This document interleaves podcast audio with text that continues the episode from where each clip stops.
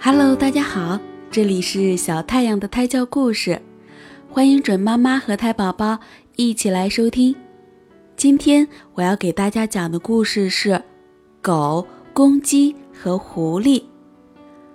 狗和公鸡是好朋友，每天早上，公鸡都起个大早，叫醒森林里的动物们，让大家起床呼吸新鲜空气，锻炼身体。狗总爱睡懒觉，因此每次都是公鸡跑到它那里去叫醒它。狗从此改掉了睡懒觉的习惯，它每天起大早锻炼，身强力壮。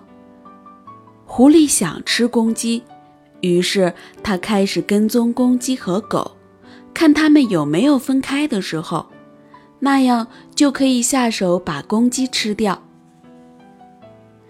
公鸡发现狐狸在跟踪它，便偷偷和狗商量：“狗大哥，这几天狐狸老在跟踪我，你赶紧帮帮我吧。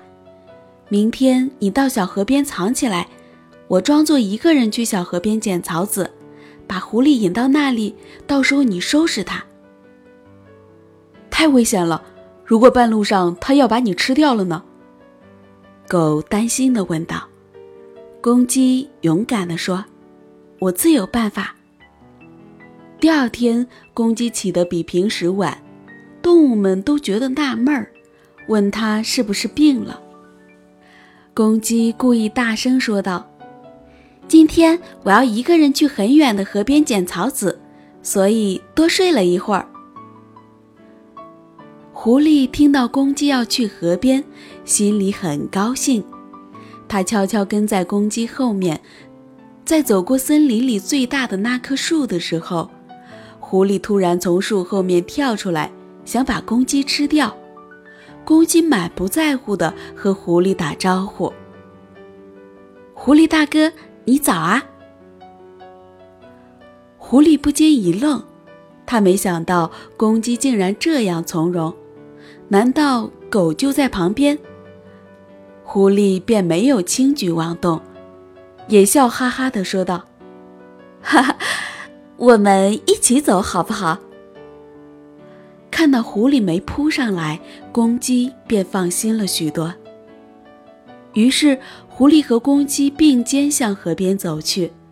狡猾的狐狸本来以为公鸡有什么诡计，可走了老大一会儿，也不见什么动静。